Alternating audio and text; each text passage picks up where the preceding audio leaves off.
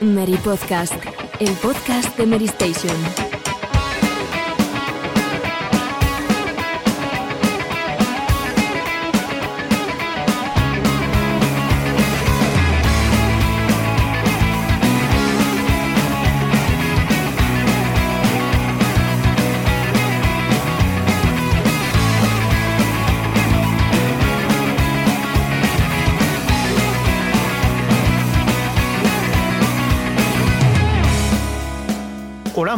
A todos, bienvenidos una semana más al Meri Podcast.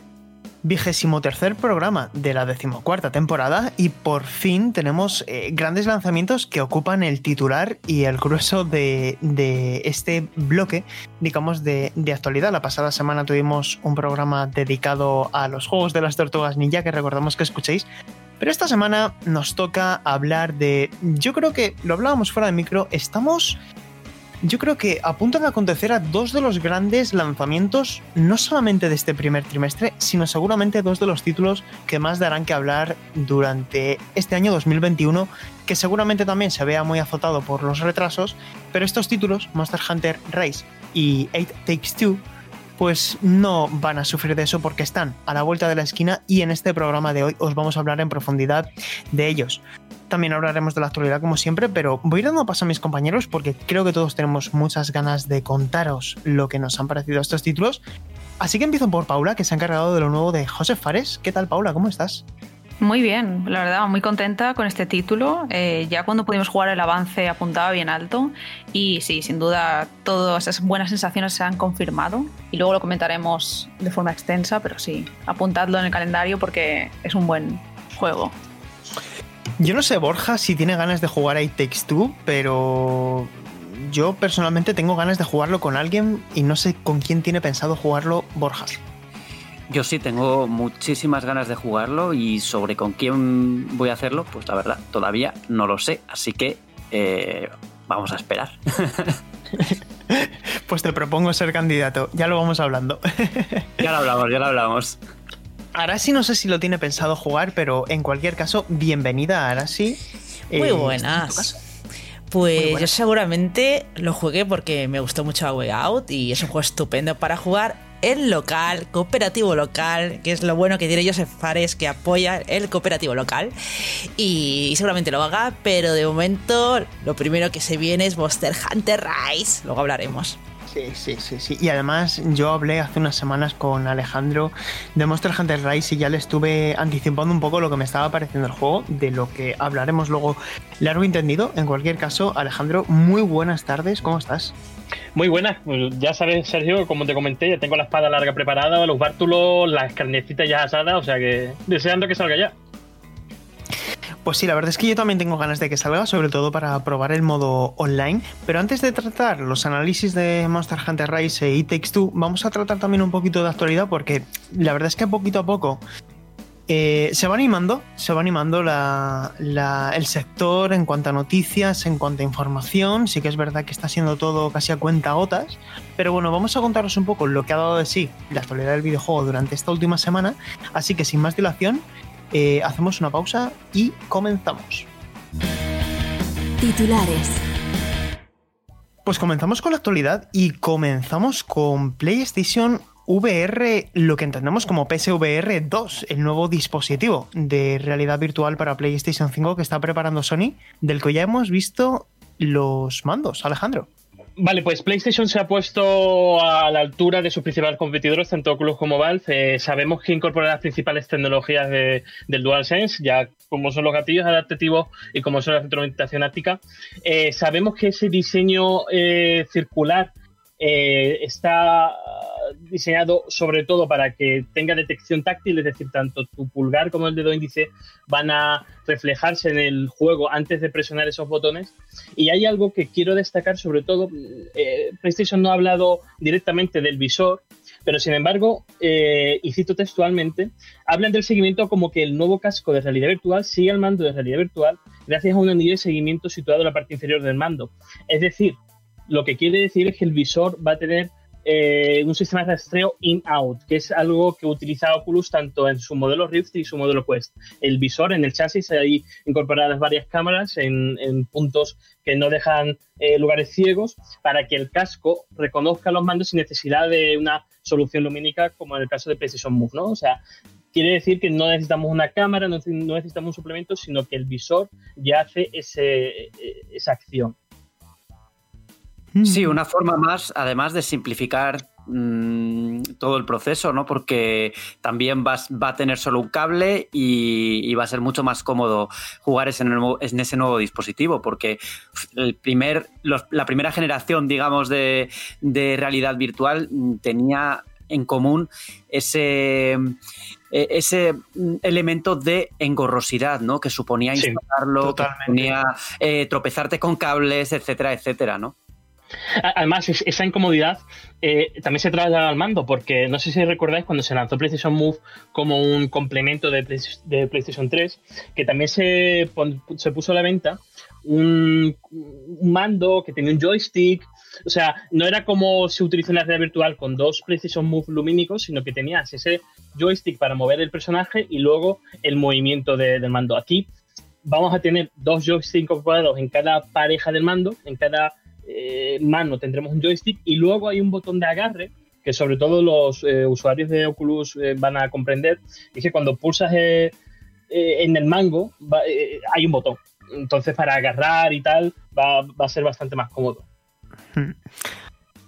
Además, yo tengo la sensación de que Sony está claramente allanando el terreno de cara a un posible port de, juegos como Half-Life Alyx. Quiero decir, aquí ya no hay excusas para tener los grandes referentes de la realidad virtual que, que digamos, ya no solamente los que vayan a hacer ellos, sino los que estén por venir de terceras editoras, ¿no? Eh, porque al final yo creo que títulos como Moss, por ejemplo, se funcionaron muy bien en el primer PlayStation VR, pero más allá de Beat Saber, creo que el principal título de, la plataforma, o por lo menos el que yo mejor recuerdo, fue Astrobot. Así que ojalá Timasoy sí. esté haciendo uno.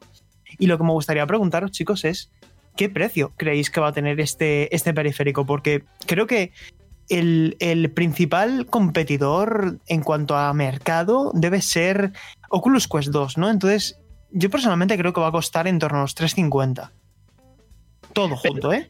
Pero ¿tú crees que el principal competidor es Oculus Quest 2? Porque yo lo veo más cercano a Rift, que pese a que Oculus ya ha dejado de darle soporte, al final es un visor eh, conectado a una plataforma, ¿no? No, es, no tiene esa autonomía que tiene el nuevo modelo de Oculus. Pero yo entiendo un poco que es el tema es más en rango de precios, ¿no? Claro, claro.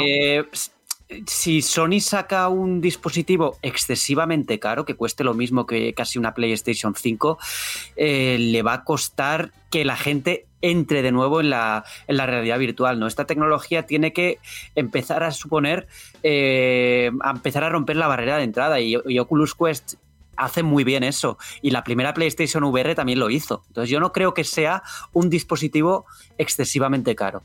Mm, opino exactamente igual. Además, si imagínate la barrera que sería, Orja, que cueste 399 euros, dólares, que es lo que cuesta una PS5 Digital Edition. Yo creo que sería algo complicado para decir, es que tienes que hacer esta inversión doble para, tenerlo todo. Claro, claro. Ya si hablamos de, que sale un juego como Half-Life Alyx, eh, tenemos ahí ya el, el pack completo, ¿no? Porque es un juego que cuesta cuesta entrar en él porque para poder jugarlo necesitas, además de las gafas de realidad virtual, tener un ordenador lo suficientemente potente, ¿no? Y eso a mí me ha ocurrido. Por ejemplo, eh, yo que yo tengo una, las Oculus Quest de Mary, eh, no puedo jugar a Half-Life Half Alyx porque mm, porque no tengo la tarjeta gráfica necesaria mínima para poder, para poder hacerlo funcionar. Y tengo muchas ganas de jugarlo, pero mm, de momento no voy a poder entrar en, ese, en esa conversación. De, hecho, el principal problema del primer modelo de PlayStation VR fue el precio, porque se puso solamente 399 euros en Europa, pero es que aparte no venía con mandos ni con la cámara, tenías que comprarte los 74,90 de la pareja de PlayStation Move y otros 50-60 euros de la cámara. O sea que, eh, viendo el precedente, sobre todo con Oculus, ¿no? De que ya te incluye la pareja de Oculus Touch, mm, en esa barrera lo veo, ¿eh? 399, 449, por ahí. Yo no veo tan descabellado esto de que vuelvan a repetir la misma estrategia de venderlo por partes y que el propio visor base, digamos, sea un de un precio bastante asequible, no sé, 350 o algo así. Y luego te vayan sumando otras cositas aparte. Porque esto es algo bastante Sony en el sentido de, bueno, venga, el mando, la cámara, el no sé qué, los cascos. Es como muchos accesorios adicionales. Pero claro, si los necesitas obligatoriamente para jugar ya es otro tema. Entonces no sé exactamente, no soy una gran experta en el tema de la VR, así que... Claro, yo creo que en esta ocasión sí que vendrá todo en el mismo paquete porque Ojalá, en este caso los mandos son necesarios, yo creo, van a ser necesarios para la experiencia, no, no vas a poder jugar con un DualSense, yo creo. Eh, y luego otra cosa que os quería comentar, eh, porque también ha salido a, raíz de, bueno, de, todo, de todo el tema de la, de la realidad virtual, que primero salió como que Microsoft, por un problema de traducción, un error de traducción, que Microsoft iba a permitir pues, eh, que funcionara la VR en su consola y tal, y luego lo desmintió, dijo que no, que no era su prioridad. ¿No creéis que mm, teniendo en cuenta cómo funcionan las consolas de Microsoft, el ecosistema Xbox, que permite que, jugadores de, distintos de distintos dispositivos jueguen a los juegos, ¿no crees que sería una ah, que sería inteligente que dieran soporte a cascos de realidad virtual de terceros, por ejemplo, Oculus Quest. Claro. Es, que, es que, Borja, piénsalo. Aquí hay dos opciones. Eh, que Microsoft desarrolle su propio casco de realidad virtual o que llegue a un acuerdo con un dispositivo ya existente de una tercera compañía y lo integren dentro del ecosistema Xbox. Y yo apuesto más por esto. Es decir, para mí es más plausible que lleguen a un acuerdo con, con quien sea, con Oculus, por ejemplo, de decir Oculus Cross Xbox y que a partir de entonces se integre la tienda, ¿no? Para que se pueda utilizar en consolas Xbox. Yo no lo vería descabellado, sea este o sea el que sea, ¿eh? Ojalá, ojalá. Yo es una de las cosas que más, que más espero, aunque no sea una prioridad para Microsoft actualmente. Eh, bueno, sí, sobre todo por la sencillez del último modelo de Oculus, que es tan sencillo como conectar un cable USB-C al visor y luego un puerto USB 3.0. Y Xbox Series X, al menos, eh, es capaz de ello. Y creo que la banda ancha de, ese puerto eh, puede lo suficientemente potente como para alimentar ese visor. Sí, es, es, también interesante. Bueno, veremos. En el futuro saldremos de dudas, porque al final lo que sí queda claro es que la realidad virtual parece haber llegado para quedarse y creo que poco a poco se van implantando en el mercado. Ya hemos visto que Oculus Quest 2 está ganando mucha cuota de mercado y es uno de los dispositivos ya más utilizados por, en Steam. Y bueno, no sabemos cuál es la prioridad de Microsoft en este momento a ese respecto, pero sí que queda claro que la prioridad eh, a nivel comercial de, Microsoft con Xbox es Xbox Game Pass. Tenemos nuevas estadísticas bastante interesantes porque, bueno, por si alguien tenía alguna duda de hasta qué punto juega un papel importante Game Pass en la estrategia de, de, la compañía, pues bueno, hemos sabido que dentro de esos 18 millones de jugadores, pues los datos hablan por sí solos y es que hay un 20% más de gasto por parte de los suscriptores y ellos están dando datos y es que dicen que eh, bueno, lo, ha comentado eh, el vicepresidente de publicaciones de, de Codemasters, que eh, la gente juega más y juega a más juegos, ¿no? ¿Qué opináis de, estos datos? Yo, por ejemplo, lo veo bastante mm, realista en el sentido de que, mm, en mi caso, por ejemplo, al tener allí la saga Yakuza al completo, eh, he podido irla jugando poco a poco, luego hacer un descanso, probar otro juego como de Medium que va saliendo. Creo que es un catálogo que cada vez es más atractivo, sobre todo con la llegada de los títulos de Bethesda y esta nueva oleada que hemos tenido este mes de marzo, que ha sido muy potente para el catálogo de Game Pass. Y yo creo que es algo que a la larga eh, cada vez atraerá a más jugadores que se vean interesados. Pues a lo mejor te llama la atención un título y dices, bueno, me cojo un mes. Y hmm. luego, pues, o bien te compras ese título para seguirlo jugando más adelante, o dices, ay, mira, pues ahora el mes que viene meten también Outriders, pues me quedo otro mes más. Y es algo que por el precio que hay y la gran oferta de catálogo que teníamos disponible está muy, muy bien. Es que es increíble. Esto nos lo cuentan hace unos años y no nos lo creemos. Es que llevan unos buenos meses, ¿eh? están rotando juegos muy buenos y ahora con la entrada de Bethesda, yo creo que, de, que desde, bueno, creo que anunciaron para principios de año que tenían 18 millones de usuarios, yo creo que se va a incrementar esto claramente porque es que es un despliegue de juegos impresionante. O sea, te puedes tirar mm, varios meses, por no decir la mitad del año, jugando a, juegos de Game Pass, juegos que no se van a ir, juegos de la familia ya Xbox. Y es increíble, la verdad. Yo lo decía que era para muy recomendado para gente que quizá no es mm, juega con mucha intensa videojuegos, que no compra muchos videojuegos, pero es que realmente, incluso aunque juegues muchísimo a videojuegos y los y compres muchos al mes, está bien tenerlo, porque siempre descubres juegos nuevos, ¿no? Juegos que en su día mm, no le hiciste caso, se te pasaron y ahora los, redescubres o, los descubres por primera vez. Es, es, increíble lo del Game Pass. Yo lo veo un poco eh, como el caso Netflix, en mi caso, que tienes un montón, o Netflix o cualquier otra de las plataformas, tienes un montón de juegos y yo, que me gusta los juegos que realmente quiero, los suelo comprar, pues me compro X juegos y luego pues un montón de títulos que sé que, me van a gustar, pero que no, no, me interesa tenerlos en la estantería, los puedo probar allí y, así aumentar, por así decirlo, eh, los juegos estos de fondo de armario, ¿no? Que tienen muchas, muchos, muchos títulos que, que oye, que no los comprarías, pero que sí los juegas en una plataforma como Xbox Game Pass. Y luego, claro, luego está la gente que, quiere entrar en este tipo de servicios para jugar a las novedades, porque lógicamente si el próximo Starfield, si Starfield sale eh, directamente en el catálogo, pues muchos van a optar por jugarlo ahí y no comprarlo, ¿no? Y eso también es algo que Microsoft ha valorado. A, mí me parece interesante esta tendencia de las últimas semanas porque empezaron el 2021 con parte de la comunidad eh, demandando un efecto, un golpe en la mesa, un... Vale, Xbox Game Pass está muy bien, pero necesitamos un motivo más, un paso más. Y más allá de los 20 juegos de Bethesda, me parece interesante la apuesta que está haciendo Microsoft por lanzar títulos desde el primer día en sus consolas que formen parte de Xbox Game Pass. Y ya no solamente me refiero a Outriders, que es una fantástica añadido, sino hablo de Octopath Traveler, un título que no se había lanzado en esa consola, de hecho no está en su principal rival en PlayStation, y sin embargo día uno está aquí. Undertale, que sí que estaba en el resto de plataformas, día uno para esa comunidad está aquí. O sea, al final, esto lo, lo hablaba con unos amigos y no, sé si estaréis de acuerdo conmigo, y es que eh, yo creo que no afecta tanto que un título se haya lanzado en otras plataformas y llegue a Game Pass día uno, porque al final en tu comunidad, en tu público, lo vas a disfrutar, va, a tener ese golpe de efecto que tuvo en las demás, ¿no? Además, das cuenta que a, mí hay un dato que me fascina y que va un poco en relación con lo que ha comentado Arasi. Eh, Sarah Bond, eh, vicepresidenta corporativa de, de asociaciones de juego, desarrollo empresarial en Microsoft, comenta que dedicamos de media los suscriptores un 20% más de tiempo a jugar, lo cual ya es positivo per se, porque cuanto más tiempo dediques, más, digamos, susceptible eres a hacer algún tipo de pago, es decir, más tiempo tienen tu atención. Probamos un 30% más de juegos y luego está lo, de, lo del género, ¿no? Que diversifican un 40% más en géneros. O sea, estamos probando un 40% más de géneros que antes. Y si a eso sumamos que el gasto se ha incrementado en un 20%, si ahora hay 18 millones de suscriptores y ya les están saliendo datos positivos, cuando en vez de 18 millones sean, yo que sé, 36, el doble de, suscriptores y estén sacando mucho más dinero, eh, yo creo que este servicio puede ser un cambio de paradigma total en la forma en que consumimos videojuegos.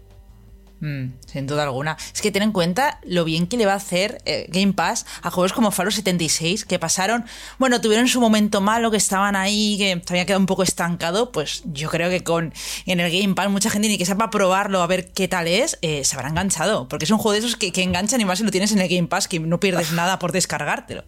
Pues como, como Outriders. Si no saliera Outriders en el Game Pass, pues hubiera sido más complicado, ¿no? Eh, mm que, tuviera éxito, que ojalá lo tenga, ¿eh? pero que, creo que es más fácil que el título tenga recorrido en el mercado teniendo esto, porque al final, al, fin y al cabo, se van a asegurar que van a tener muchos jugadores de lanzamiento. Exacto. Pero bueno.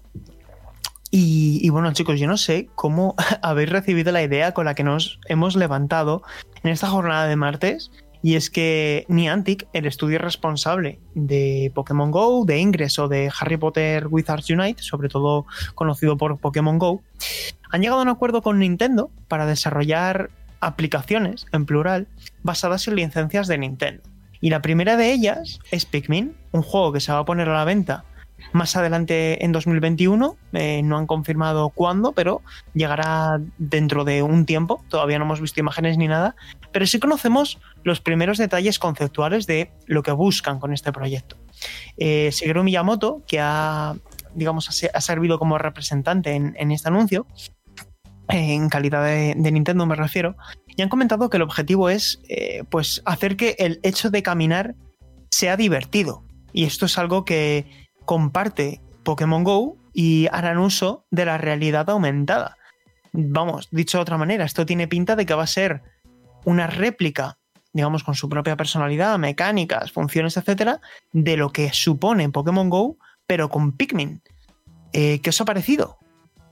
Mira que caminar ya es divertido de por sí, no, no hace falta tener ninguna distracción, pero bueno, yo creo que eh, a esta saga en concreto le viene que ni pintado, ¿no? Eh, que aparezcan por ahí los Pikmin porque están en la naturaleza ya de por sí. Eh, es que como todavía no hay detalles concretos, entiendo que tendrán que beberá muchísimo de, los conceptos que ya nos han enseñado en Pokémon Go, pero eh, no, es, no es mi target de, juego, pero creo que bienvenido, ¿no? Todo lo que sea incentivar a salir a la calle y tal, lo veo bien. Sí, a ver, la idea es buena, pero luego habrá que ver cómo resulta y cómo lo recibe en general la comunidad a la que está destinada este tipo de juegos. Porque Pokémon Go es el gran gigante de este tipo de. Mm, iba a decir Walking Simulator, pero verdad, no es eso exactamente, pero bueno, ya me entendéis, realidad aumentada y demás. Porque, claro, el universo Pokémon es gigantesco y Pikmin pues no es tan conocido, obviamente. Y bueno, se me vienen a la mente otros ejemplos que hemos tenido en este tipo de juegos, como Hogwarts Legacy y demás, que al final han quedado. No, Legacy no, el Hogwarts de Realidad Virtual, ¿cómo se llamaba? Sí, eh, Harry Potter Wizards. Eh, exacto, Unite, Eso, exacto. Em, que al final también apuntaba muy alto porque Harry Potter es una franquicia también gigantesca, pero finalmente no han terminado, creo yo, al menos de cuajar. Eh, hemos visto unos datos que de jugadores bastante escuetos y no se está escuchando demasiado, a pesar de que pasen los meses este título. Así que no sé si puede ocurrir algo similar con este Pikmin o, por el mm. contrario, al tener a Nintendo detrás, eh, puede tener una fórmula nueva que nos sorprenda y ser un pelotazo. Ahora que no, ¿No creéis que es porque no hay más hueco para un juego así, en el sentido de que no de que sea mm. mediático, no tan mediático. Es, que los informes de Superdata hablan por sí solos. Hay mm. eh, Pokémon Go sigue cinco años después en el top 3 de ingresos, mm. pero con una diferencia abismal.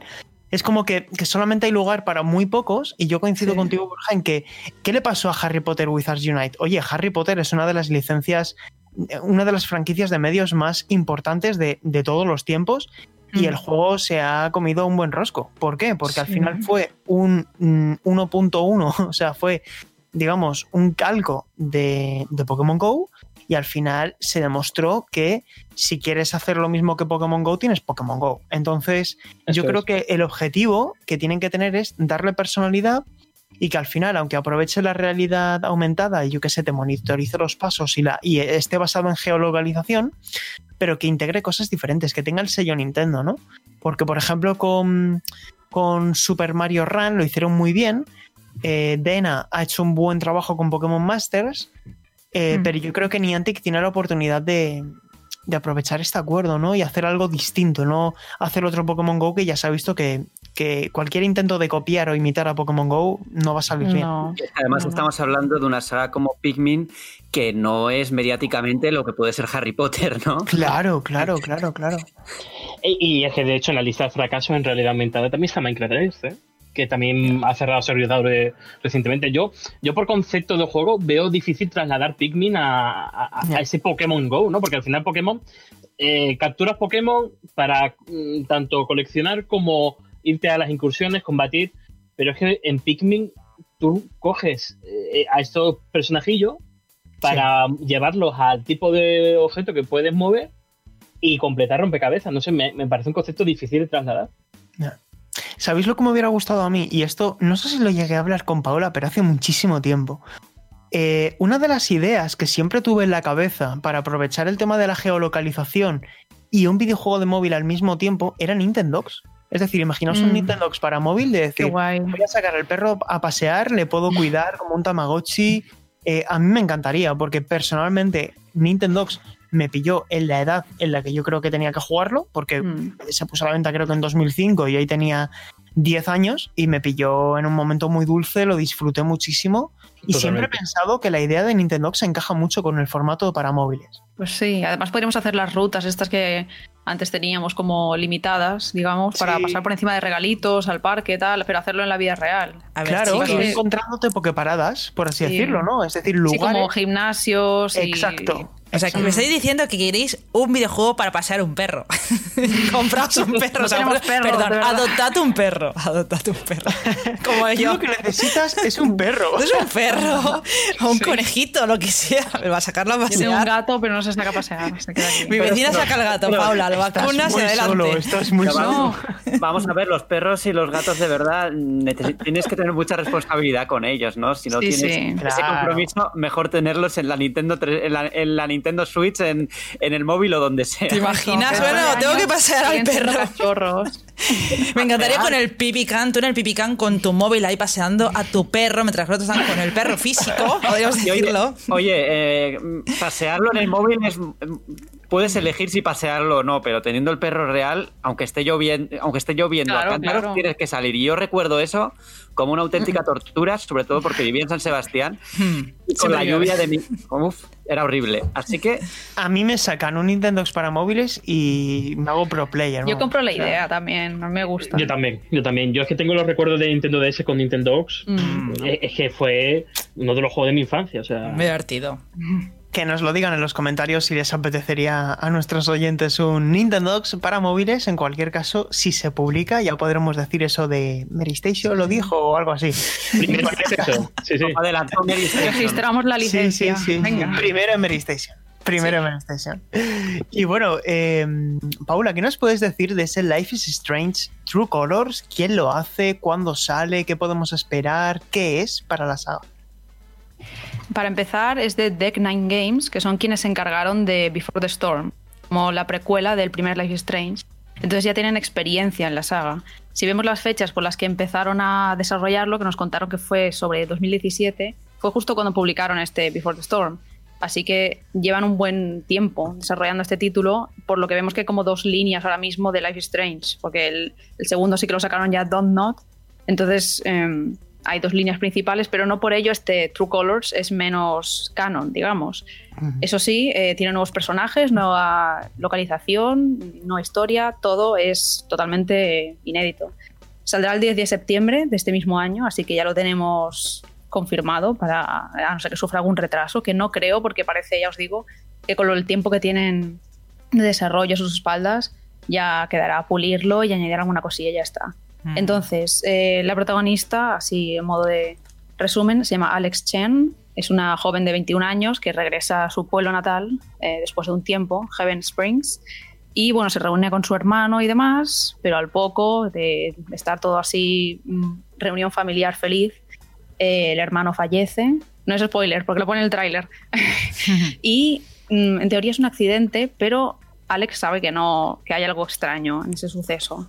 Así que empieza a investigarlo y para ello contará con sus poderes especiales, que en este caso son, mm, digamos, absorber las emociones fuertes de, los demás, a la par que controlarlas un poco. Si alguien, por ejemplo, tiene una explosión de ira, pues ella será capaz de controlarlo. Esto todavía no lo hemos visto en gameplay. Yo, de hecho, vi lo mismo que vosotros, luego en el Square Enix Presents, pero sí que pude hablar un poco con, con el PR manager de Square Enix, así que me contó un poquito por encima algunas cosas extras.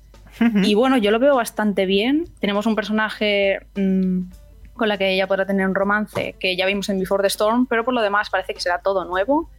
Y bueno, mm, yo lo que he visto me apunta mucho a Life is Strange puro, digamos, mantiene todos esos elementos, la, la, importancia de la música, eh, los sentimientos, ese trato que hay en las historias que son muy profundas y puedes conectar con ellas. Mm, es un universo nuevo de Life is Strange. Así que la fórmula está ahí, yo creo que lo vamos a disfrutar y todo apunta que, que va a estar muy bien. Mm, sí, se ha anunciado también la antes de, terminar con la info, eh, se ha anunciado la remasterización de los dos primeros, ¿es así? Mm. Sí, sí, eh, vendrán un pack también y en teoría mm, yo creo que no sabemos la fecha exacta, pero caerá por un igual a finales de este mismo año porque en la edición Ultimate de este True Colors vendrá incluida esta remasterización del primero y Before the Storm, no es, el, no es Life Strange 2. Eh, lo bueno de esto es que no es solo un lavado de cara así general de, bueno, venga, gráficos HD, ya está, sino que han rehecho todas las animaciones faciales con el nuevo estudio de motion capture que tienen ahí en Deck 9 para, bueno, cambiar mm, todo y que sea una experiencia nueva. Entonces yo creo que valdrá la pena tanto para aquellos jugadores que se quieran entrar por primera vez en la saga como para otros que hace años que nos separamos ya de Max y Chloe, pero tal vez eh, nos gustaría reabrir esa historia y volver a encontrarnos con ellas. También dicen que actualizarán algunos de los puzzles que me parece bien, a ver qué consiguen hacer, pero el aspecto de, de este Ultimate Edition de Life is Strange con Magic Chloe, o sea, se ve, es maravilloso, o sea, es que ha envejecido, tiene sus años, o sea, eh, todos los Life is Strange que han salido después, incluso Before the Storm, a nivel gráfico han dado un buen salto y, bueno, en este último ya se aprecia que los técnicos es el, lo mejorcito que vamos a ver. Y también me llama atención que han dejado los episodios y se lanza el juego íntegro en septiembre. Sí, importante, sí, claro. sí, cierto. Sí, sí, sí. Que a mí no me desagradaba lo de los episodios, pero está muy bien que salga. Serán igualmente como cinco episodios, pero todo unido. Todo unido. Yo creo que el tema de los episodios está bien si hay una cadencia de lanzamiento bien medida, ¿no? Si se lanzan, por ejemplo, cada dos semanas, está bien. Si se lanzan como ocurrió con Life is Strange 2 meses claro. después, eso... Demasiado, demasiado. ¿no? O que se compagine con el desarrollo. Tú imagínate que tienes un problema, viene una pandemia. Y, mm. Lo digo en serio, ¿eh? Estás eh, publicando un juego episódico y estás publicando a la vez que estás desarrollando cada episodio. Es muy sí. arriesgado. Yo prefiero este modelo y que cada uno lo juegue a su aire. Mejor que tengas los cinco episodios dicho, y te lo dividas tú como quieras, ¿no? Eso lo ha dicho eh, la nueva Telltale Games, ¿no? Que, que, van a desarrollar el juego completo y que luego pensarán mm. si lo distribuyen eh, por episodios o no, pero claro. va a estar terminado desde el día uno, porque si no pasa lo que ocurrió con Life is Strange 2, que no estaba acabado y que por problemas o lo que sea, pues tardaron sí. mucho tiempo en sacar los episodios. O con Eso... el Telltale, el juego de eh, el The Walking Dead de Telltale Games. Mm. Sí, en ese caso fue más dramático porque la empresa cerró y porque sí. lo que digo, no, eso, no eso fue ponerse en lo peor, desde luego. Así mm. es. Sí, pero Luego, no es verdad que hay que cubrir esos imprevistos y mejor trabajar unos años y lanzarlo entero y ya está. Y luego otra cosa que quería comentar es que, eh, no sé a vosotros, pero yo cuando eh, leí un poco sobre la, la, premisa de la historia de este Life is Strange True Colors, mm. eh, me vino a la cabeza una mezcla entre Tell Me Why y, y Twin Mirror sí. de, de Donut Entertainment que dije... Mmm, la trama me resulta demasiado familiar. O sea, el sí. tema de un accidente que no se sabe si es un accidente que hay que investigar, eso directamente es la trama de Twin Mirror que jugué hace mm. poco, ¿no? Me, me, me también. Curioso. Sí, es que ambos comparten, sí. comparten la trama y en ese caso claro. eran de la misma desarrolladora, pero ahora ya no. Claro. Ya, ya. Pasa que también, yo... también recuerda Tell Me Why, bueno, yo es que no he jugado al otro, pero Tell Me Why por el, porque vas a un pueblecito muy pequeño donde parece que todo el mundo se conoce, guardan extraños secretos por ahí. Claro, exactamente Esto va a ser igual, similar, ¿eh? Exactamente sí, igual sí. en Twin Mirror, un, un, pueblo pequeño minero. Sí, tienes razón. Ah, no sé, que tal, tal, tal. Es, es exactamente Esto, el truco los apunta a ser similar, porque Heaven Springs lo que hemos podido ver es pequeñito y ella vuelve después de ocho años, pero todo el mundo se conoce. Bueno, es un pueblo al final. Así mm, que. Claro que sí que es probable que, que, sea algo así. Más interesante bueno, me parece eh, el concepto de, de, de, la empatía, ¿no? Para manejar mm. los poderes. Tengo curiosidad por ver cómo lo van a manejar. Sí. Eh, es obvio que va a ser algo, algo relacionado con, lo, con los colores, ¿no? Que si es, mm. supongo que en función de los colores sentirá una cosa u otra, pero, pero va a ser interesante ver cómo lo hacen o cómo lo trasladan a una mecánica de juego. Mm, yo tengo, yo tengo también curiosidad si va a variar un poco la narrativa, bueno, imagino que será la misma narrativa por, con decisiones, pero si van a introducir alguna mecánica nueva o van a centrarse un poquito más en los puzzles, que no sea solo elige tu propia aventura, ¿no? Que Eso vayan un poco más allá. ¿eh? Sí, Eso porque ya empieza un poquillo a oler la fórmula, ¿no? Que va a pasar como Telltale al final. Claro, sí, sí, sí, lo hemos visto ya en demasiados juegos y sí. ya los, aunque me, me, siguen gustando, ya digo, sí, sí, sí. Mmm, le tenéis que dar una vueltita. Un poco de interacción, ¿vale? Más allá de, de mirar cuatro carteles y demás, ¿no? Que, que haya un poquito mm. ahí, de un poco de puzzle, no sin ser puzzles complicados, pero un poquito más de interacción. O, o algo que, que, dé un poquito de frescura a la fórmula que ya sí. está muy, claro. muy trillada sí. ¿no? después de tantos años. Y, y, y, yo personalmente le pediría un poquito más de mecánicas de videojuego. Ojo, no, mm. estoy, no estoy queriendo decir que no me guste el hecho de tener que leer mucho, pero sí que tengo ganas de que la interacción que tengo como jugador con el videojuego vaya más allá de eh, pues oye, que, que, podamos desplazarnos un poco más, que haya una mayor interacción con el mm. mundo. Pues supone que, que han dicho que sí. ¿Os acordáis del juego de Captain Spirit? Este que salió tan chiquitito. Mm, pues sí, creo que de ese título se pueden aprender cosas, de ese pequeño título. Mm. Es que una de, de, las claves que han comentado es que el entorno es abierto, o sea, tú puedes explorar la ciudad. Y me parece bastante interesante porque en el primer, en el Life is Strange original, eché de menos conocer la ciudad, conocer mm. e, ese pueblo, ¿no? Porque ya, ya tiene carisma de por sí, ¿por qué no poder interactuar con él? Claro. Sí, sí. Eso dicen que han escuchado a la comunidad y que potenciará mucho exploración. Que podremos entrar en los comercios así a, a libre voluntad. Así que veremos cómo se traduce. Oye, chicos, creo que con esto podemos dar por concluida la sección de actualidad porque tenemos mucho que comentar en los análisis. Así que, si os parece bien, ponemos eh, un poquito de música, eh, bebemos agua y seguimos. A debate. Bueno chicos, pues empezamos por Monster Hunter Rise, que es que, como decíamos al principio del programa, seguramente uno de los grandes lanzamientos de este mes de marzo, una entrega, la nueva entrega de la saga, no es un spin-off, no es una entrega menor, es la nueva entrega canónica de la serie eh, que va en paralelo, como lo he definido en el análisis con Monster Hunter World, que establece un nuevo camino para la saga, donde se toman elementos de las anteriores entregas y también se recoge lo mejor que, aprendimos de, Monster Hunter World. Sale en exclusiva de inicio para Nintendo Switch, también saldrá en PC a principios de, 2022 y me gustaría empezar haciendo una exposición de lo que es este título, lo que supone para la serie y lo que puede esperar alguien tanto familiarizado como no con la saga, de lo que es para mí un videojuego excelente, que sobre todo mejora en lo que creo que es más importante en un título de acción como, como es Monster Hunter. Y es solo las mecánicas de juego, es la jugabilidad pura. Eh, digamos que eh, hay cosas que no cambian. La primera es que tú estás en una aldea, tienes que completar misiones de caza, eh, tienes tiempo limitado, te ordenan ir a por un monstruo, un Rázalos, un... lo que sea, hay, hay, decenas, hay 34 en, en, concreto si no me equivoco, y esto se puede decir porque está recogido en el portal web, hay pues una, cantidad muy grande, pero que va a ir creciendo. Eh, al, fin y al cabo, todo juego de Monster Hunter va creciendo, eh, bien sea a través de actualizaciones o bien sea a través de expansiones. En este caso, no va precisamente corto de contenido, aunque sí que es verdad que las, que las entregas para consolas portátiles tenían más contenido. Aquí se entiende que haya menos monstruos, pero más aprovechados, porque al final la cantidad de polígonos, la cantidad de animaciones es soberbia. Y es eso en lo que destaca Monster Hunter, ¿no? Monster Hunter Rise en, los detalles. Son escenarios súper abiertos, súper eh, verticales, con una cantidad de coleccionables tremenda, tanto de recursos como de elementos con los que puedes, digamos, interactuar, los llamados animabe, que son una especie de... Eh, de seres voladores con los que puedes ir cogiendo velocidad, resistencia, ataque, defensa. Es decir, el juego te está invitando constantemente a interactuar con el escenario. Y hablo de verticalidad y aquí introduzco uno de los dos componentes que para mí son clave en Monster Hunter Rise. Y uno de ellos es el canine. Eh, tú antes tenías que desplazarte a pie, a todos lados, corriendo, gastando resistencia.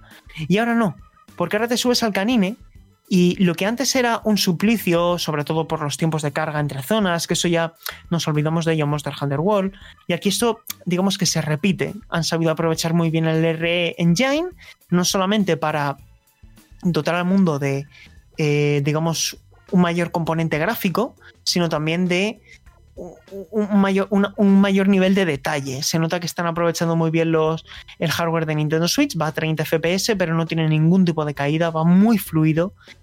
Y como digo, el canine, ese animal, ese canino, que yo lo considero casi una pantera, por la capacidad que tiene para desplazarse, pues te permite desplazarte por el escenario a toda velocidad. Y por lo tanto ya estás ganando en agilidad. Pero hay pequeños detalles que marcan la diferencia. Por ejemplo, antes tú cuando ibas a un afloramiento minero para coger los minerales golpeando a, una piedra preciosa o lo que fuera, pues tenías que hacerlo varias veces. Y ahora con una sola recoges todo el loot de golpe. Y luego, eh, esto también implica que llegas muy pronto a los monstruos, ¿no? Es como que siempre había una narrativa de que jugar a Monster Hunter implicaba misiones de 50 minutos donde podías morir en el minuto 48 y perdías todo. Esto como que ha desaparecido un poco, porque tienes, digamos, tanta velocidad para desplazarte, va todo tan ágil y sumado al cordóptero, que es el otro elemento, el Wirebug, que es un, bicho que, es, que, te hace ser una especie de ninja, Spider-Man, eh, con el que poder correr por las paredes, desplazarte, hacer hasta triples saltos si, si encuentras el tercer cordóptero que es temporal. Digamos que todo fluye y hace que todo sea muy ágil y que sea muy satisfactorio, tanto de moverte como de luchar con los monstruos. Y al final, tampoco quiero hacer esto muy extenso, pero creo que la introducción también de las misiones de tipo frenesí, que es una especie de Tower Defense, muy, muy centrado en el juego en cooperativo, hacen que Monster Hunter Rise sea un título muy satisfactorio y ya eh, me gustaría que vosotros preguntaseis para que hagamos esto más, más coral. Pero sinceramente sí. estoy muy satisfecho con la jugabilidad y con cómo Capcom ha sabido pulir los aspectos que tenían que mejorar para que, para que la saga siga en la buena dirección. Yo, yo, tengo dos preguntas. Eh, la primera, yo creo que seguramente muchos oyentes eh, se sumaron a la saga a través de Monster Hunter World, eh, lo disfrutaron, etcétera, etcétera. ¿Cómo de familiar es Monster Hunter Rise para alguien que viene de Monster Hunter World? Y la segunda pregunta es en relación con el poblado. ¿Qué diferencias hay con Monster Hunter World y qué podemos encontrar en ella? De acuerdo. En primer lugar, una persona que haya jugado Monster Hunter World va a encontrar reminiscencias en el apartado jugable y sobre todo va a encontrar reminiscencias en el planteamiento de las misiones. Eh, creo que no es baladí eh, el prescindir de, de, de, los tiempos de carga entre zonas y la automatización de generar ciertos recursos, ¿no? Antaño, eh, para quien no lo sepa, tú cuando encontrabas hierbas tenías que abrir la bolsa y crear las pociones. Ahora no. Eh, y ahora, digamos que se avanza en esa misma dirección, Alejandro. Eh, digamos que eh, se crece en verticalidad, como vimos en Monster Hunter World. Los escenarios son muy verticales, pero ahora tienen todavía más altura. Y lo que antes era la slinga, que te permitía lanzar directamente una especie de gancho para agarrarte a un monstruo y, digamos, atacarle directamente de forma física, ahora, con el cable bicho, con el cordóptero, puedes hacer diferentes combos para incluso provocar que el, el, el monstruo consuma vida a través de las mecánicas del, del, del, cordóptero y cuando has consumido esa vida especial que se representa con un aura azul, puedas montarte sobre, sobre el cordóptero, ¿no? Es como que se están elevando todas las eh, novedades que introdujo Monster Hunter World a nivel mecánico a un nuevo exponente y por otro lado los fans que venían de Monster Hunter 4, que fue el primero que se atrevió a permitirte trepar, a permitirte, digamos, eh, añadir el eje vertical a la jugabilidad, hmm. van a encontrar más novedades en ese sentido. Y luego, por otro lado, en la aldea, el planteamiento de la aldea es más de la vieja escuela, es más pequeño porque es más plano, ¿no? Antes tenías, en Monster Hunter World, si os acordáis, había como diferentes plantas en la aldea. Y a veces llegar a diferentes sitios bueno, tenías el ascensor, por así decirlo, el, eh, esta especie de, eh, de... Sí, como era una especie de polea, ¿no? Que te llevaba a zonas más altas.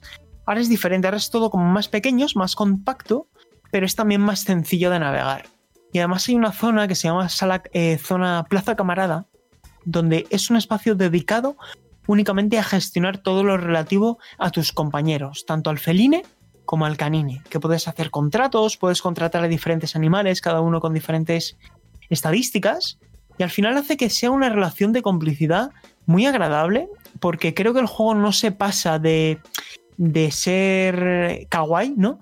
Pero sí que hace que la relación que estableces con tus animales sea una, una relación real, que les personalices a propósito para que se amoldeen a lo que tú estás buscando en ese momento de la batalla, un comportamiento más ofensivo, más defensivo, que por ejemplo el feline sea un sanador y que, que oye, que son útiles, ¿eh? Por ejemplo, mm, yo le puse el comportamiento de mi canine que si fuera súper ofensivo y tenía una especie de bozal en la boca y lo primero que hacía cuando veía un monstruo era abalanzarse hacia, hacia su cabeza y le distraía y no sé, hay una serie de cosas que que hacen que, que Monster Hunter Rise sea muy dinámico. Porque, por ejemplo, os voy a poner en situación.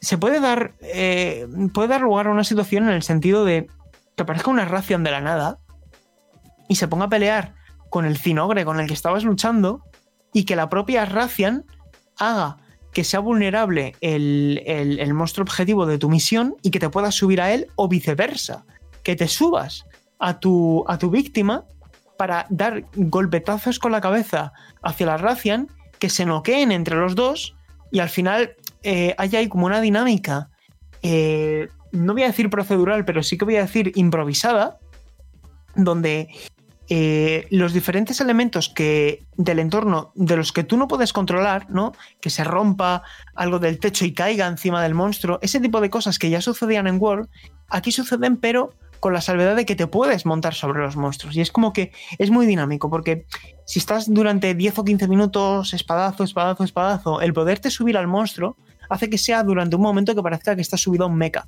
Y es muy divertido, la verdad. Eh, no sé si alguien más quiere preguntar, pero yo tengo otras dos preguntas en el tintero. Yo, una cosilla rápida también. Eh, bueno, yo quería preguntar acerca de la dificultad. Em, son muy complicados los monstruos, sobre todo de alto nivel. Para, bueno, tú porque tienes mucha experiencia en la saga, pero ponte en la piel de un jugador que a lo mejor eso, ha jugado a World o ha probado las demos de este Rise y todavía no, a lo mejor el Magna Malo le costó bastante o tuvo que hacer unos cuantos intentos. ¿Tú crees que es necesario el componente cooperativo para vencer a estos monstruos? Pues mira, voy a ser muy sincero con esto, ¿vale? Creo que de todas las entregas de la saga, Monster Hunter World me pareció a nivel single player, ¿vale? Jugando en solitario, el menos exigente de todos. Y Monster Hunter Rise me parece que está. es ligeramente más complicado, pero sigue siendo para mí el segundo más sencillo. Y ojo, digo el, segundo más sencillo eh, os vais a acostumbrar. En el momento en que os acostumbréis a las mecánicas, no vais a tener problema para completar misiones como el Magna Malo o sobre todo el rango alto, que es lo que, lo que desbloqueas una vez te pasas la historia principal. Creo que la clave está en dominar el cordóptero, porque cuando aprendes a hacer las evasivas, etcétera, no es un juego tan difícil como lo fue, por ejemplo, Monster Hunter 3 Ultimate, como lo fue Monster Hunter 4 Ultimate. Es decir, dentro del baremo de la saga, comparando a Monster Hunter Rise, que ojo, insisto, es un juego difícil. No es un juego fácil, ¿eh? Es un juego difícil, pero comparado dentro de su propia saga, no está entre los más complicados. De hecho, uno de los eh, puntos en común a los que hemos, digamos, llegado los compañeros de la prensa, que hemos podido analizar el juego y que yo personalmente he jugado 62 horas para este análisis, he llegado hasta el final y no he sentido ese, esa dificultad para pasarme las misiones de rango alto, como sí que me pasó, por ejemplo, en Monster Hunter 4 Ultimate, que era algunas cosas endiabladamente difíciles. Para neófitos, pasarse al juego va a ser algo difícil, pero ha habido juegos de Monster Hunter más difíciles que este. No sé si responde un poco a tu pregunta, eh, Paula. Sí, sí, sí, totalmente. Para que os hagáis una idea, si jugasteis a Monster Hunter World, haced una aproximación de cómo fue para vosotros esa recta final de la aventura, pues aquí vais a encontrar un reto muy similar. Pero creo que si domináis bien y si os hacéis bien al cortóptero, vais a tener más la sartén por el mango. E, e, esa similitud también se traslada a la estructura de la misión principal, es decir, eh, es una, eh, eh, ¿hay una línea argumental o hay una introducción a las mecánicas o es a palo seco como en los anteriores entregas? Yo aquí sigo pidiéndole más a la saga y lo comento en el texto. Creo que Monster Hunter tiene todavía una tarea pendiente y es que son... Capcom es una empresa que con Monster Hunter sabe construir mucho mejor el mundo, el universo y el lore de cada entrega de Monster Hunter y ese, ese trasfondo, ese universo ficticio que saben crear, tan inmersivo, está por encima de la historia que se cuenta. Esto es muy respetable, porque ellos tampoco tienen la voluntad de construir aquí un RPG, una historia de un RPG. Pero personalmente le pido más, porque es una historia simple. Es una historia en la que te cuentan que ha venido un frenesí, es decir, ha venido una horda de enemigos, hay una serie de monstruos que están amenazando el pueblo y para derrotarlos eres el elegido. Y bueno, poco a poco te van contando cosas, son muy interesantes, de hecho aquí hay un añadido, viene bien que comentes esto Alejandro porque aquí hay un elemento que juega en favor a lo que comentabas de la exploración, y no solamente es que te encuentres un templo a lo alto de una montaña, es que llegar a lo alto de ese templo va a hacer que te encuentres ítems que van más allá de una poción una piel una pila de huesos, es que estás encontrando también cuadernos. Hay un total de, si no me equivoco, 10 cuadernos repartidos entre los, o 12, no sé si eran 10 o 12 cuadernos repartidos entre los 5 escenarios. Y encontrarlos es como cuando en algún juego de mundo abierto de aventura te encuentras como los radiocassettes. Pues aquí es parecido, porque te encuentras una especie de pergaminos que te cuentan historias del lore de ese escenario y está muy bien hecho, porque al final es como una especie de recompensa en forma de coleccionable, pero que te está también contando cosas.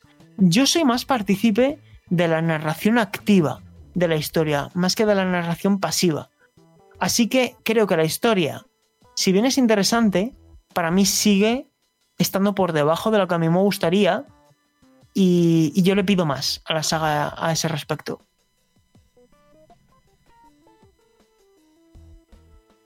Yo también tengo otra pregunta eh, y es sobre el apartado multijugador. No sé si has podido probarlo. Sí. Eh, ¿Cómo es el rendimiento? ¿Mejora frente a la demo? Que ya se vio que había algunos problemillas. Completamente, Alejandro. Mira, afortunadamente y por suerte para todos, y es uno de los motivos por lo que hemos ido con un 9, hemos ido con un 9 eh, sobre 10. Uno de los puntos negativos que hemos destacado es el desaprovechamiento de las misiones secundarias, que son un poco de recadero, ¿no? Que sigue estando...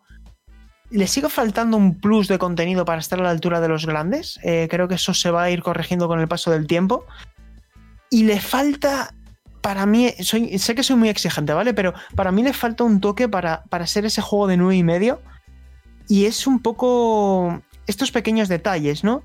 Em, el modo multijugador funciona bien, funciona bien, pero em, ay, eh, el tema del eh, stuttering ha desaparecido, no hay ningún problema de rendimiento, no hay ningún problema de rendimiento, pero oye, se hubiera agradecido, por ejemplo, el chat de voz integrado, que esto es más un problema de Nintendo Switch, se hubieran agradecido los 60 FPS, esto es más un problema del hardware. Y sí, el rendimiento, el rendimiento es bueno, Alejandro, el rendimiento es muy bueno. Hemos podido jugar eh, varios compañeros de la prensa en varias sesiones, no ha habido ningún problema. Yo le pido al juego que cuando, por favor, cuando haya mucha gente, pues no tengamos dificultades para encontrar partida contra, contra gente desconocida, porque el modo multijugador, digamos que lo desbloqueas al cabo de las 4 o 5 horas, ¿vale? No tardas demasiado en desbloquearlo. De hecho, viene bien para familiarizarte con, todas las mecánicas y tal. Y puedes jugar tanto con amigos como, como con desconocidos. Pero el, sistema es un poco. Es un poco engorroso en ocasiones, ¿no? Es como que tienes que hacer demasiados pasos. Es un poco como Monster Hunter World, para que la gente se haga la idea, ¿vale? Es como Monster Hunter World. No sé si tenéis alguna pregunta más, chicos. De...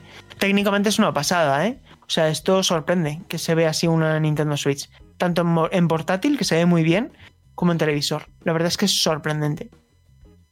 Eh, incluso también en, Nintendo Switch eh, Lite. Sí, he tenido la oportunidad de jugar en, Switch Lite y he de decir en su favor que a pesar de que el juego no llega a 720 en modo portátil, se queda un pelín por debajo, tiene resolución dinámica, pero como la pantalla de Nintendo Switch Lite es más pequeña, es de 5,5 pulgadas, y la de Switch normal es de 6,2, la densidad de píxeles es mayor y por lo tanto eh, la calidad de imagen es buena y como el juego, el RA Engine, se ha centrado tanto en dar peso a la iluminación y al color, hace que sea muy vibrante en pantalla. Y es un título que se ve francamente bien. Y insisto, la selección de monstruos es muy buena, la cantidad de animaciones por monstruos también soberbia. Y yo personalmente me parece un juego imprescindible para cualquier fan y un título al que prestar mucha atención. Si no sois fans, recomiendo que os bajéis la demo, lo probéis. Aquí tenéis decenas, si no cientos de horas de entretenimiento. Para los oyentes, y ya con esto cerramos, eh, ¿la versión digital requiere SD? Sí. ¿Y cuál es, el, cuál es el espacio que requiere? Sí, sí, sí, sí. Pues quiero recordar que más de 15. Por lo tanto, a, partir de ahí ya es recomendable porque en tema de sistema operativo y tal.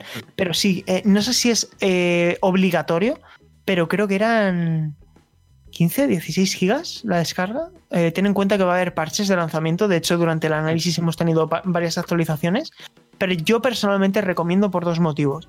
Es un juego muy pesado y por lo tanto es recomendable tenerlo en una memoria SSD de alta velocidad para no consumir tanto espacio de la memoria interna, porque a nada que os pongáis a capturar cosas y tal, es muy fácil que ya requiera, requiera espacio el juego. O sea que yo recomiendo utilizar una tarjeta externa para el almacenamiento. Y, sobre todo por el concepto de juego, ¿no? Creo que se presta mucho a. Eh, tengo 15 minutos, ¿qué hago? Pues enciendo la consola y. Absolutamente. No tengo, que, poner cartucho, ¿no? Simplemente le doy el botón y fuera. Capcom ha entendido muy bien que este juego se pone a la venta en una consola híbrida, es decir, una consola que también mucha gente se la va a llevar a cualquier parte. Son partidas rápidas, se valora nuestro tiempo, es un juego muy ágil. Son partidas que por lo general duran 20, 25 minutos como mucho, es decir, eh, vale que yo juego muy bien, ¿vale? Me he llegado a hacer Magnamaros en 14 minutos, pero... Sí, sí, o sea, ha habido un momento en que me sentía... ¿Cómo se dice esto? ¿En la zona? Esto que dicen, eh, te sientes en la zona, ¿no?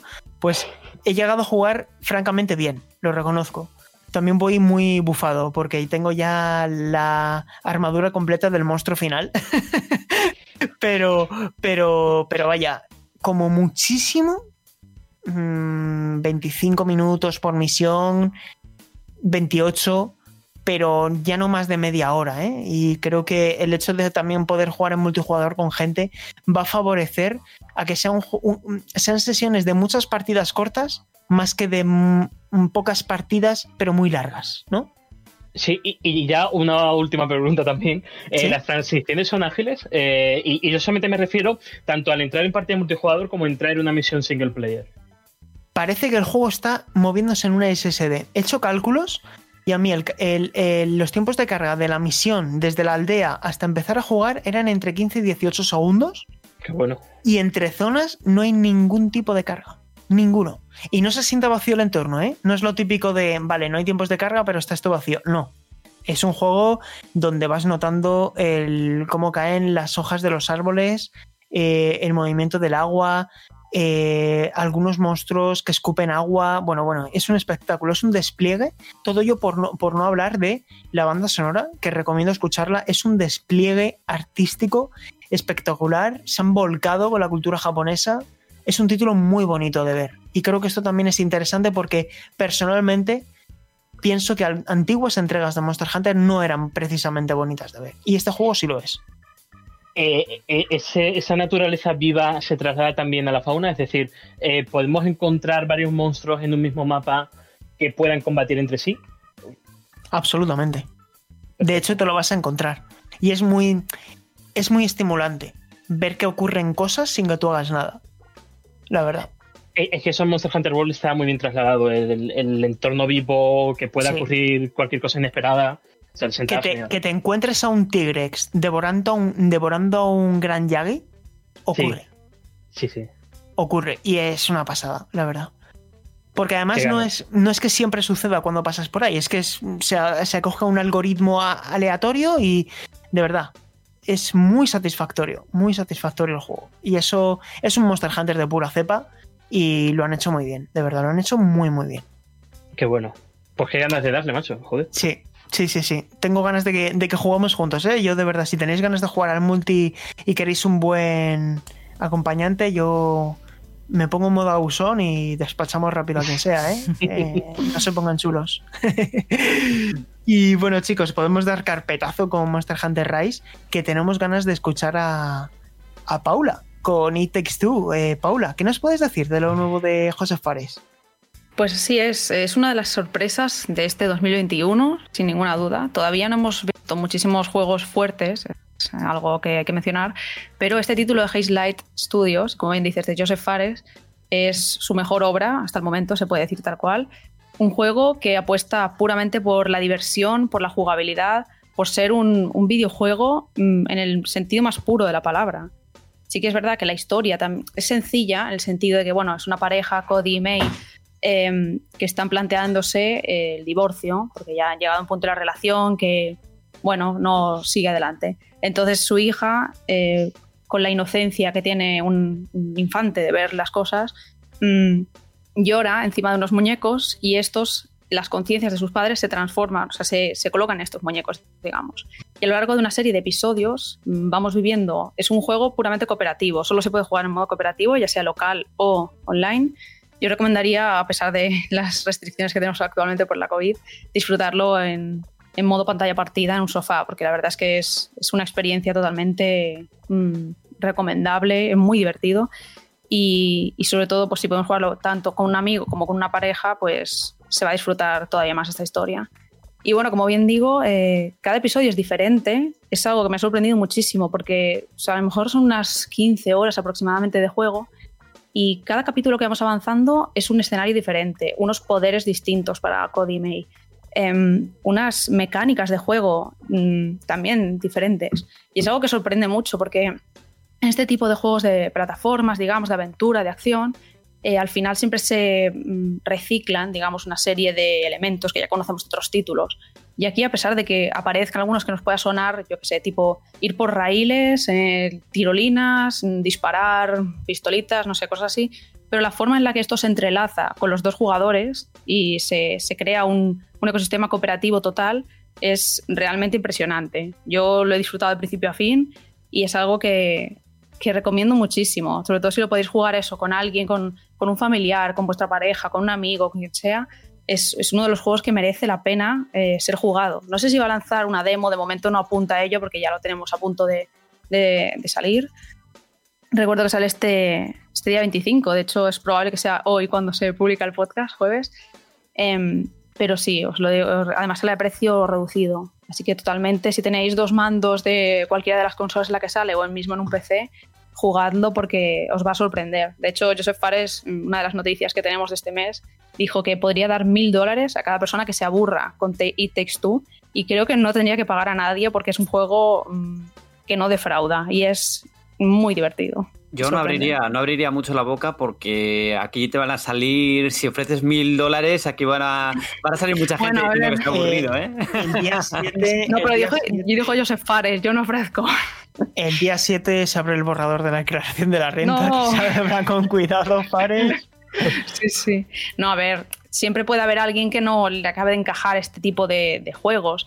Por ejemplo, yo creo que uno de los pocos puntos negativos que le daría, que a mí personalmente no me afecta, pero creo que a otro tipo de jugadores sí, es que es muy sencillo. No hay un momento en el que eh, nos atasquemos en un puzzle porque sea demasiado difícil, ni, no sé, un tipo de mm, desafío jugable, digamos, de dar saltos, cosas así, se nos atasque. Y eso es algo que yo agradezco mucho. Además, también cuando los personajes mueren, reviven al momento, ¿sabes? No es como el sentido de, uff, tengo que repetir toda vez todo, lo, todo este claro, recorrido yo, que ya he hecho. Yo creo, yo creo, Paula, que eso está muy pensado por ser un juego cooperativo. Porque sí, si sí, atascas sí. durante muchas horas o, claro. o, al morir tienes que repetir secciones enteras, esto lo que va a hacer es que alguien, uno de los dos se aburra y que al final no termine total. el juego, ¿no? Sí, sí, a mí me gusta mucho cómo lo han hecho. Ya os digo, no hay coleccionables tampoco. Lo único que encontramos son minijuegos, que son también muy divertidos, son como eh, para enfrentarse, más que para cooperar, es como, pues yo qué sé, tiras unas estalactitas de hielo a unas dianas y quien marque más puntos gana.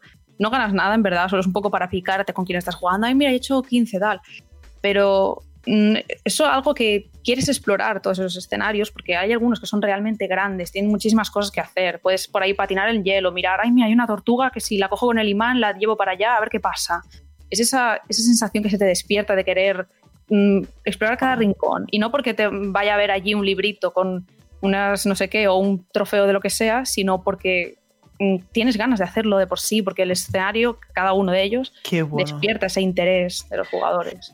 Yo tengo una pregunta y no sé qué sensación tienes, Paula, sobre el ritmo del juego y mm. si mantiene ese listón de calidad durante buena parte de las horas, porque una de las quejas que yo tuve con A Way Out mm. es que empieza muy fuerte y luego poco a poco se va diluyendo hasta el desenlace que para mí se pierde un poco el enfoque. ¿Cómo ves tú el desarrollo de It Takes Two? Yo creo que mantiene muy bien el ritmo, que lo han sabido medir muy bien, ya os digo, a lo largo de estas 15 horas aproximadamente no decae en ningún momento. Sí que es verdad que hay unos capítulos un poco más largos, sobre todo el tercero, que tiene muchas secciones diferentes, pero como cambia constantemente, no te da sensación en ningún momento de decir, uy, otra vez esto, tal, oh, qué pereza hacer este puzzle ahora. Porque es como muy frenético en todo momento. Hay como persecuciones. Venga, ahora una sección de, de probar esto de un poco de plataformas. Ahora hacemos esto. Yo creo que va ganando con cada capítulo, de hecho, y si bien es cierto que alguno, por la ambientación o lo que sea, a lo mejor no nos acaba de convencer, no sé, el, el, segundo, por ejemplo, nos tenemos que enfrentar a unas avispas y tal, a lo mejor a alguien le da un poco de cosa a esto, pero en general cada uno tendrá su nivel favorito, sus poderes de, de May y Cody que le gusten más, pero en general yo creo que han sabido medir muy bien este ritmo y como bien os digo, no hay dificultad en este avance del juego, así que tampoco tenemos sensación de atascarnos, de decir, uy, tal.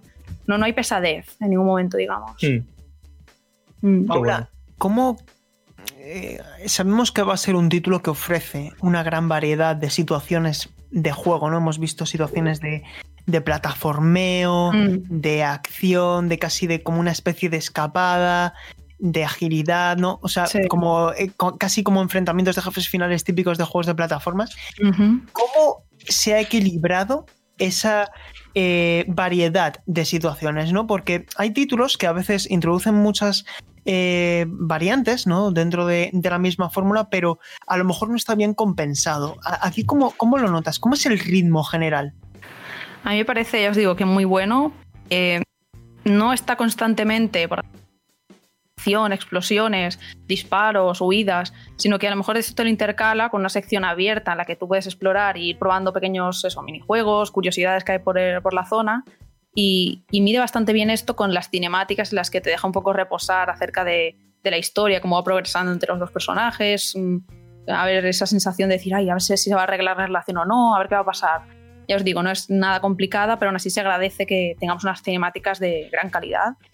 Y a mí me parece que está muy bien medido, muy bien equilibrado todo, en el sentido de que no hay mm, momentos en los que predomina demasiado un tipo de, de puzzles o lo que sea, sino que todo va como cambiando. Algunas cosas se repiten, como ya os digo, los raíles, cositas así para movernos un poco, desplazarnos por los ambientes, pero en general mm, te sorprende constantemente y es algo que, que, bueno, se agradece hoy en día porque cada vez hay más juegos, más títulos y mm, más obras que se parecen a otras que ya hemos jugado. Y esto es algo que aglutina un poco cosas que ya conocemos, muchos elementos, pero los transforma en una fórmula realmente eh, única a su manera. Bueno, ¿cuándo se pone a la venta el juego? Este jueves 25 de marzo, ya lo tenemos aquí. Y está tanto en PC como en plataformas PlayStation y Xbox. Además, creo que, eh, Sí, que, bueno, que, que funcionaría dale, muy bien en Nintendo Switch, quería Ajá. mencionar, porque al ser cooperativo podría ir bien, pero tal vez no alcanzaría ese nivel gráfico y técnico que tiene. Entonces, pero Joseph Fares ya mencionó que, que le gusta mucho la consola de, de Nintendo Switch, así que tal vez en el futuro podríamos esperar algo. Que no, obviamente no hay nada hablado, es lo de siempre, pero que nunca se sabe. Esto está- podrían hacer una versión un poco lite, digamos, del juego para, para jugarlo ahí con los Joy-Con, que la verdad es que sería muy guay.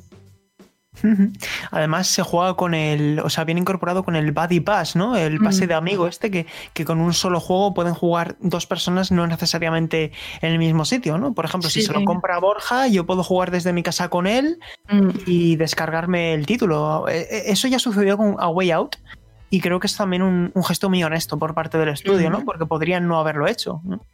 Sí, además se agradece que salga a precio reducido el juego, porque hoy en día con, con estos títulos mm, que salen tanto de presupuesto, de 70, 60 euros, tal vez juegos así que de primeras no vienen de franquicias grandes ni de estudios gigantescos que digamos, venga, me lo compro seguro, eh, podrían pasar más desapercibidos, pero por esos creo que son 40 euros que sale.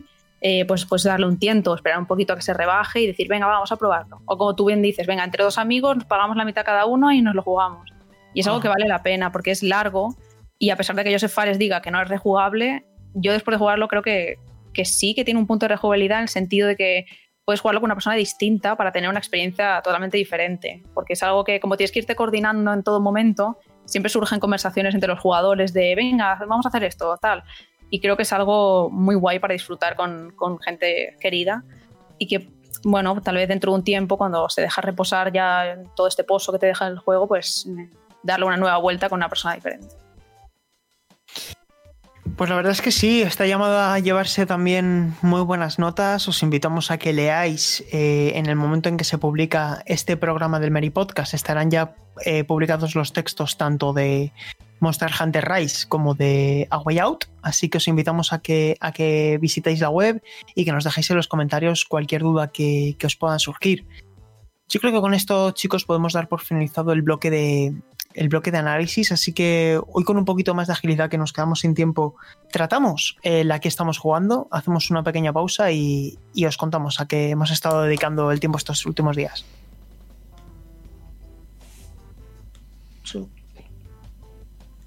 Pues comenzamos, eh, ahora sí, por ejemplo, por ti, eh, ¿a qué has estado esto, a qué has estado jugando estos últimos días? Se cumple un año de Animal Crossing New Horizons. Sí, pues nada, entré también a Animal Crossing a celebrarlo, pero lo que he estado viciando realmente es a Fallout 76, que después de mucho tiempo lo retomé y ahí sigo recorriendo el yermo, recorriendo Apalachia, que tengo muchas misiones por hacer. Yo me lo paso muy bien en este juego, es que para mí es muy inmersivo, es el mundo que han creado.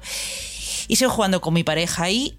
Y un juego que tiene muchas ganas de jugar porque espero ansiosa una, una secuela es New Steel Boutique, que soy muy fan de la moda japonesa. Y este es un simulador que el último salió en 3DS, New Steel Boutique 3, y he estado jugando antes de irme a dormir, porque es un juego muy tranquilote y la verdad es que es perfecto para el insomnio. O sea, haces tres conjuntos y te entras sueño. Y a mí me parece un juego muy divertido y hace poco vi que que la compañía que desarrolla estos juegos, eh, Sin Sofía, había cerrado una oferta de empleo de diseñador o diseñadora de moda, así que supongo que ya está planeando un nuevo New Steel Boutique o Steel Savvy o Gills Mode, que le tiene muchos nombres en diferentes países.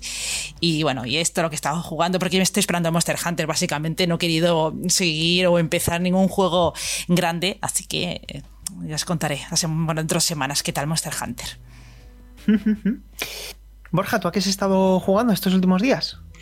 Pues he estado picoteando varias cosas, pero he empezado eh, The Lane of Zelda a Link Between Worlds, que ya sabéis, ya comenté en algún otro podcast que estoy haciendo eh, una rejugada de algunos juegos de, de la saga. Y yo lo que puedo decir es que no, no he vuelto a Animal Crossing porque no he empezado nunca. Eso es lo primero.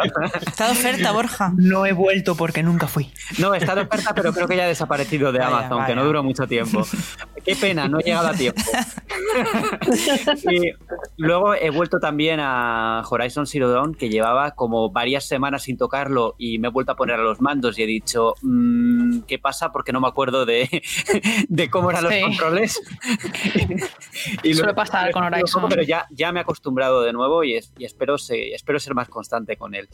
Y por último, eh, he jugado un, jue- un jueguito muy pequeño que se llama The Sword, que está pues muy basado en la, en la obra de, de Lovecraft.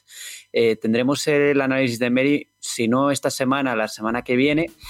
Y bueno, eh, bien de ambientación, mm, correcto más o menos, pero bueno, nada de otro mundo. Pero también, también es verdad que es un juego indie muy, muy pequeño, ¿no? Y creo que eso es todo. Algo más habré picoteado, pero, pero, pero de momento vamos a dejarlo aquí. Ah, bueno, sí, se me ha olvidado que estoy también eh, de lleno con, con Narita Boy, que lo voy, a, lo voy a exprimir estos días. Tiene muy buena Mm. pinta, ¿eh? Tiene muy buena pinta. ¿Qué, qué lo vas a hacer para Mary? Sí, Qué guay, yo lo estoy probando también y ojito, ¿eh? Tiene, tiene buena pinta. Ya nos contarás, Borja, que tengo muchas ganas también de, de leerte. Eh, Muy bien. Alejandro, ¿a qué has estado jugando? Pues con, después de haberme pasado Super Mario 3D World, eh, me embarqué en Yakuza Like a Dragon, que no lo había jugado de lanzamiento, ahora aprovechando la versión de PlayStation. Y, y- y me debato un poco entre si me gusta más la vertiente clásica o esta vertiente JRPG. Y me explico. He llegado al capítulo 12 y tras 35 horas, el combate algunas veces me gusta y otras veces creo que desaprovecha demasiado los elementos, tanto en cuanto al uso que hacen los enemigos como al uso que hay en, en el grupo. Creo que hay demasiados trabajos, jobs, como lo llaman, eh, que no, no tienen demasiado impacto en el combate. Luego, eh, esos elementos que digo no tienen tampoco mucha incidencia. Pero sin embargo, eh, el estudio me da lo que siempre he encontrado en Yakuza, un guion que va metido giros cada capítulo, te mantiene la tensión, esa empatía con los personajes, es, es lo íntimo que resulta de las relaciones. Me está gustando, pero no sé si esta vertiente me gustaría más en un spin-off al estilo Judgment o que fuese el futuro de, la- de la- de las entregas principales. Yo estoy de acuerdo contigo y creo que Paula también, porque recuerdo cuando Paula y yo lo hablamos en su momento que coincidíamos en que el sistema de combate era muy sencillote como juego de por turnos RPG, pero que la historia, claro, es que la historia es, Alejandro, lo irás viendo, ¿eh? pero es para levantarte y quitarte el sombrero. Sí, bueno, es que justo he llegado a Sotenbori y ya solamente con los guiñazos a Yakuza 0, a Sí. toda la saga, y bueno, lo que se viene ahora, creo que se viene ahora. Eso te iba a decir, pues espérate. Sí, sí. espérate. ¿Y tú, Paula, qué has estado jugando? Pues aparte de It Takes Two, he estado con Immortals Phoenix Rising. Em, me está gustando mucho, la verdad, me lo esperaba más sencillo, más, mm, no sé, poco original, digamos, pero la verdad es que el toque de humor que tiene, la ambientación e incluso la jugabilidad me está convenciendo. Eso sí, eh, me da un poco de pereza a veces los puzzles, porque, mm, no sé, a mí me gustan en general las cosas bastante sencillas, de no atascarme y no quedarme como repitiendo lo mismo 10 veces. Entonces sí que ha habido alguna cámara de estas, no sé si se llaman cámaras del tártaro o algo así, de desafíos, digamos, que me queda un poco más atascadilla y así como, uff, qué pereza, lo dejo y ya lo hago mañana. El DLC, el primer DLC, tiene cosas mm. bastante más, más complicadas, ¿eh? Mm. A mí me, a mí me costó, no... ¿Sí? bastante. Pero... ¿Merece la pena? ¿El DLC? Sí, yo creo que sí, totalmente. Es, un contenido que está muy, muy trabajado y que te dura además sus 10, 12 horas, ¿eh? no, no es cosa menor.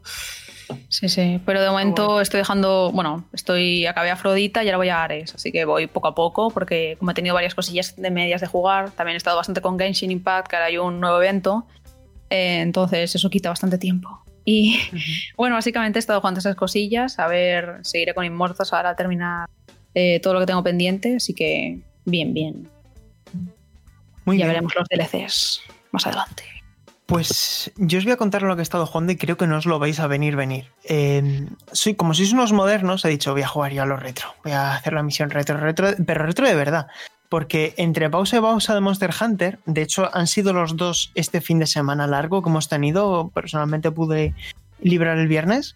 Y he jugado al Aladdin de, de, de Genesis, de Mega Drive, vaya, que me encanta y me lo he vuelto a pasar. Es un juego que te puedes hacer en dos horas y media, como mucho, y sigue manteniéndose igual de bien que en el primer día. Tiene algunas fases súper buenas, sobre todo la recta final. Yo no sé si lo jugasteis en su momento, supongo que ahora sí sí. Eh, sea la versión de Super o la de, o la de Mega Drive. Yo lo juego en PC. Pero en PC, vale. También está. Es que estaba, estaba entre jugar eh, el Rey León o Aladdin y me mm. pedía más el cuerpo Aladdin y me lo hice casi de una sentada, ¿eh? Para mí es mi favorito de los de Disney de esa época, sin duda. Es, es, increíble. Pero es que ha envejecido tan bien Aladdin. Sí, y bueno, no contento con eso, dije, venga, vamos a jugar a un Mega Man y me puse en la colección el Mega Man X, el primero. Me quiero hacer los cuatro, los cuatro Mega Man X durante, bueno, de aquí a cuando sea, pero quiero decir que no quiero dejar que pase mucho tiempo. Y me pasé el primer Mega Man X, me costó lo suyo, creo que he perdido facultades con los juegos de Mega Man, pero lo conseguí. Eh, tardé un poquito más de la cuenta, pero bueno. Eh, también es verdad que estos juegos tienen funciones de estas de safe state y todo esto, y eso no se podía en su día. En su día tenías que recurrir las, a las contraseñas. Aquí, así que digamos que en este caso pude guardar partida cuando a mí me apetecía. Y en cualquier caso me lo conseguí pasar y también opino que, aunque mi favorito es Mega Man X2, pero Mega Man X, ah, vamos, está francamente bien y yo a cualquier persona que, que le gusten este tipo de títulos de plataformas, de enfrentamientos contra jefes y tal, ir desbloqueando mecánicas en base a derrotar a esos jefes, está francamente bien y he disfrutado mucho, me gusta mucho volver a tiempos pretéritos de vez en cuando para entender un poco mejor cómo se hacen las cosas ahora. Y, poco más, la verdad. Ahora tengo ganas de que se ponga a la venta y Takes Two, así que se avecina un buen, un buen, unas buenas semanas en cuanto a lanzamientos. ¿eh? El Game Pass ha metido ahora el Squadrons, que tengo ganas de jugarlo también. Viene Narita Boy. Bueno, vienen cositas interesantes. Y bueno, chicos, yo creo que con esto podemos dar por finalizado el programa de hoy. Ha dado bastante de sí. De hecho, nos hemos dejado cosas. y, y, bueno, eh, ¿Qué podemos preguntar a los oyentes esta semana, al margen de lo de Nintendo? Yo les preguntaría qué les está pareciendo Monster Hunter, porque ya habrán jugado al menos dos semanitas. Pues sí, es verdad, ya habrán jugado al menos dos semanas, que nos veremos de aquí a, a 14 días, aunque bueno, a lo mejor un poco más, porque no sé si la semana que viene con Semana Santa habrá programa, pero bueno, en mm. cualquier caso, invitamos también a la gente a que descansen, a que cojan muchas fuerzas si tienen la oportunidad de descansar unos días por, por la Semana Santa y yo paso ya a las despedidas. Empiezo por ti, ahora sí. Eh, ha sido un placer estar juntos, otro programa más. Y bueno, si tienes la oportunidad también de descansar en Semana Santa, que, que descanses mucho. Pues un placer como siempre y nos vemos dentro de dos semanas o tres. Pues sí, sea cuando sea, eh, nos escuchamos. Eh, Paula, otro abrazo para ti. Un abrazo a todos y nos escuchamos dentro de dos semanas. Borja, nos escuchamos dentro de dos semanas, pero hablamos en pocas horas, como aquel que dice. Eso es, nos escuchamos dentro de dos semanas o las que sean. Un abrazo a todos y Alejandro, no me olvide de ti. Que me acuerdo que hubo un programa en el que me olvidé de ti, pero eso no vuelve a pasar. has hecho el amago, ¿eh? Has hecho el amago. Pero nada. He hecho el amago, pero. Sí, sí. Nada, un placer y sobre todo mucha salud. Exactamente, mucha salud a todos. Esperemos que siga bien el plan de vacunación y sobre todo que tengamos responsabilidad durante esta Semana Santa, que creo que también depende un poquito de todos, que esta situación que todavía estamos viviendo pues termine lo antes posible. Yo también me despido, Sergio Carlos González, ha sido un placer. Gracias a todos por escuchar el Meri Podcast, nos podéis oír en, en Spotify, en iTunes, en Google Podcast, en Evox, en YouTube y donde queráis allá donde nos pidáis, subiremos el programa. Un abrazo a todos, chao, chao.